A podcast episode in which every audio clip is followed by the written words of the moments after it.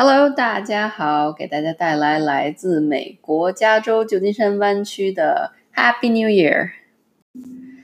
这里是 Sophia's English Corner，索菲亚的英语角，我是你们的索老师。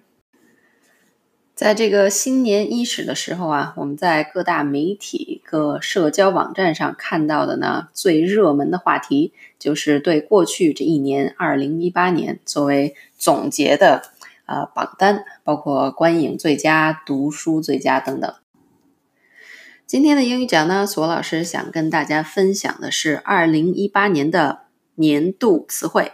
啊，那么这个词汇呢，是由 Oxford English Dictionary 牛津英文大词典评选出来的，啊，2018 Word of the Year。那么牛津词典呢，作为英语语言和词汇的一个权威所在啊，每年都会评选出一个呃最具时代代表性的词语。这个词能入选的标准啊。呃，这个根据牛津英文大词典官方的定义是说，它必须要 reflect the ethos, mood, or preoccupations of that particular year and have lasting potential as a word of cultural significance。那什么意思呢？就是说这个词必须要反映出这一年整个社会的风气、呃情绪和全民所关注的话题。啊，并且呢，啊，它有可能对文化将会造成一个非常长久的影响。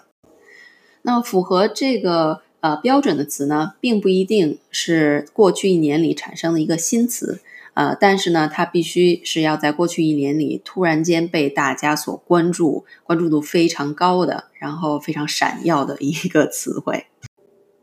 每年的这个年度词汇啊，会有美国版和英国版的 Word of the Year。呃，因为很明显，如果这个词需要代表的是过去一年里这个社会的风气和风向，那么美国和英国完全是两个不同的政治体系和文化氛围，啊也就很自然的，有的时候他们的这个得冠军的这个词是不一样的。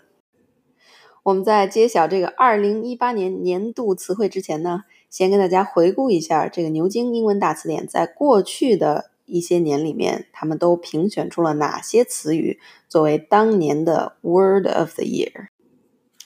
那么大家注意了，二零零五年的美国版 Word of the Year 是 Podcast，也就是播客。我们现在正在做的这一件事。那么 Podcast 这个词或者是这个概念呢，是在零四零五年左右。呃，出现在大众的视野当中，也慢慢的成为了一个大家收听生活当中不可缺少的一个部分。那么，替代了大成大幅度的替代了这个传统的这个 radio 广播，啊，成为了一个这个叫做 on demand radio，就是可点播的广播的一种形式。呃，然后呢，在二零一三年，这个是索老师第一次听说这个牛津大字典的年度词汇这个东西啊。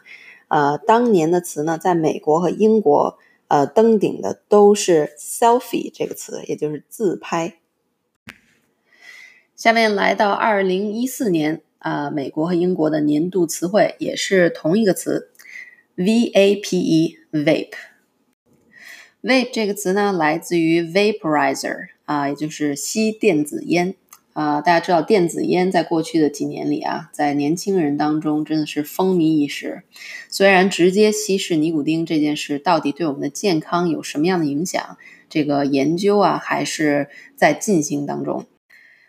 制作电子烟有一个非常成功的一个 startup 公司，叫做 Juul。Juul，那么 Juul 这个公司呢，在去年年底被这个万宝路的母公司 Altria 用一百三十亿的巨资收购了。Juul 这个品牌呢，也因为做的太成功，大家现在经常用 Juul 这个词直接来代表吸电子烟这个活动。那么，因为一个品牌做的非常的成功，使得这个品牌的名字。啊，成了人们日常生活用语当中的一部分。啊，这种例子其实，在英文里并不少见。我给大家举一个例子啊，就是 Xerox 施乐这家公司，大家知道他们是做复印机的。那么，在呃上个世纪六十年代到呃八九十年代，呃，这个施乐品牌的复印机在市场上是处于一个垄断的地位。那么 Xerox 这个词呢，也被赋予了复印这个意思啊。那么人们会说，I'm going to Xerox this file later，就是说我等下会复印这份文件。但是呢，这个用法呀，在近些年来，呃，大家用的比较少了，因为这个 Xerox 啊，复印机的这个垄断地位已经不复存在了。因为这个佳能啊、惠普啊等等，呃，现在复印机的品牌已经很多了。咱们以后有机会呢，可以单用一集来聊一聊这个家喻户晓的品牌，成为我们日常词汇的这些例子。下面我们言归正传啊，大家可能会说，你说这么多，到底二零一八年的年度词汇是什么？大家准备好了吗？二零一八年牛津英文大词典的年度词汇 Word of the Year 是 T O X I C，toxic。toxic toxic 这个词并不难啊，也不是新词了。呃，toxic 是这个有毒的意思。根据这个 Oxford English Dictionary 的统计啊，呃，这个词在二零一八年在公众视野中出现的频率激增，而且呢，它所形容的事物和情况啊的这个范围也变得更加广泛了。那么，二零一八年 toxic 这个词最常跟什么名词一起出现呢？啊，排名第一的就是 chemical 啦，也就是化学物质。哎，这个其实跟咱们刚才说到的这个二零一四年的这个年度词汇啊，vape 也有一定的关系。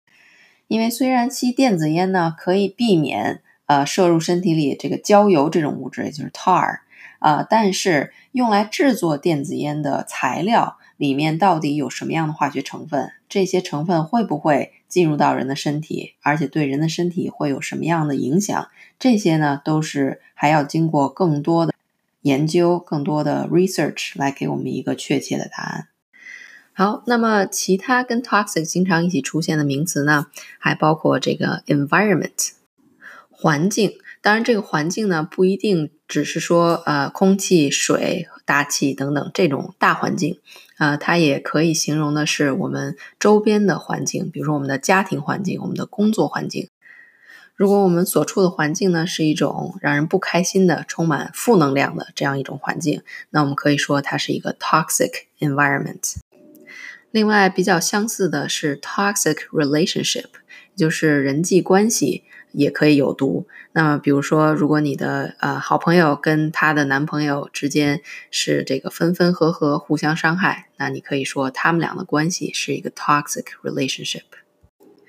其他跟 toxic 常常一起出现的呢，还包括这个 culture 文化，waste 也就是垃圾。另外呢，有一个比较有意思的是 masculinity，也就是男子气。那么有毒的男子气，估计也就是直男癌那一种啦。有一个有意思的巧合啊，就是在二零一八年呢，呃，我们中文的网络用语当中，“有毒”这个词也是兴起一时啊。当然，这个有毒跟 toxic 还是有一定的区别，因为咱们一般说你有毒吧，是说这个人不行，尤其是打游戏打的不行，呃，或者是如果一个人游戏打的特别好，就像开了挂一样，我们也会说你有毒吧。这么看来，还是中文比较复杂啊。呃，就像不管中国队是大胜还是大败日本队，都是中国队赢了。好啦，同学们，那在今天的节目结束之前呢，跟大家分享一个比较有趣的这个 Word of the Year，那么是这个 Oxford English Dictionary 二零一五年评选出来的年度词汇。这个词汇呢是一个表情图标，呃，就是那个哭着笑、笑着哭的那个表情。最后呢，再一次的祝大家新年快乐！我也。啊，希望大家可以为新的一年定出新的计划和目标啊。那么也看看这个目标能不能用一个词来概括和形容。左老师一家二零一九年的这个目标呢是 purity 啊。说起来，这跟 toxic 几乎就是反义词啊。我们希望这个全家人在新的一年里啊，身体心灵都可以洁净和健康。我们来一起期待新的一年吧。朋友们，我们下次再见了。